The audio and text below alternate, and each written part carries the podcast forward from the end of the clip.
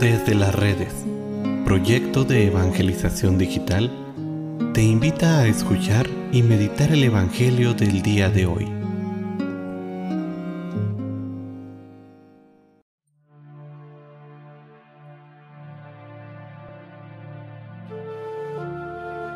El día de hoy, jueves 24 de marzo, escuchemos con atención el Santo Evangelio según San Lucas. En aquel tiempo, Jesús expulsó a un demonio que era mudo.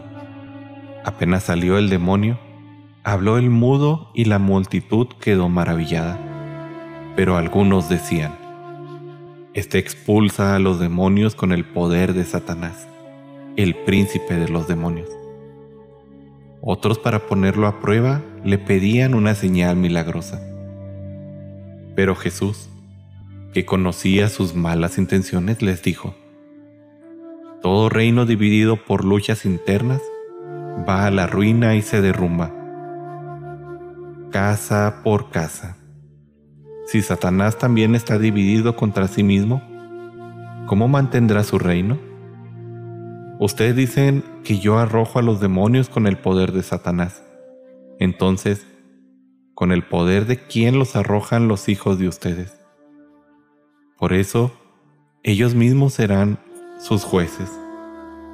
Pero si yo arrojo a los demonios por el poder de Dios, eso significa que ha llegado a ustedes el reino de Dios. Cuando un hombre fuerte y bien amarrado guarda su palacio, sus bienes están seguros. Pero si otro más fuerte lo asalta y lo vence, entonces le quitará las armas en que confiaba y después dispone de sus bienes. El que no está conmigo está contra mí, y el que no recoge conmigo desparrama. Palabra del Señor.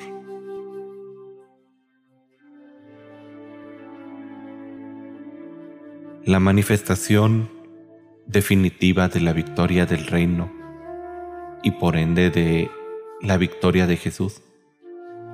Es el hecho de que el demonio no tiene ya poder sobre el mundo, ni siquiera poder sobre la humanidad.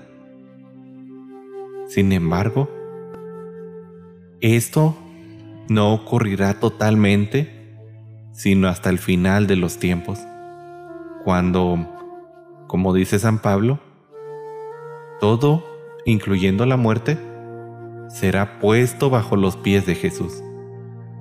Mientras tanto, nos acogemos al poder salvífico de Jesús, un poder que obra en la medida en que nosotros estamos con Él, en la medida en que nos sentimos necesitados de su amor y nos dejamos acoger por este amor. Sabemos que de manera ordinaria el demonio solo opera en el ámbito de la tentación.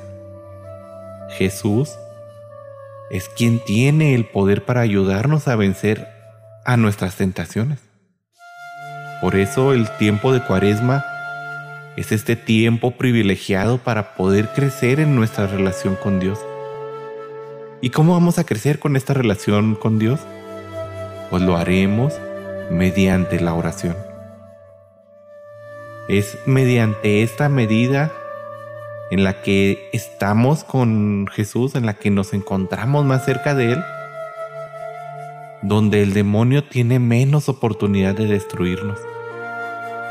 Pero si nosotros nos apartamos de Él, si nosotros vamos dando cabida a las tentaciones, si nosotros vamos escuchando a esas tentaciones que se nos van poniendo en el camino, pues más difícil nos va a hacer vencer esta tentación y más difícil nos va a hacer el tener esa oportunidad de apartarnos del poder del demonio. Hay que aprovechar pues esta cuaresma incrementando más el tiempo que dedicamos a nuestra oración personal, pero un tiempo realmente de calidad no un tiempo en el que solo nos dediquemos muchas veces a orar. Sí, rezos establecidos que no están para nada mal, pero que muchas veces solo repetimos y repetimos y repetimos por mera costumbre, pero que no lo hacemos realmente del corazón. Aprovechemos esta cuaresma para incrementar nuestra oración personal, pero sobre todo incrementar la calidad del tiempo que dedicamos a nuestro Señor.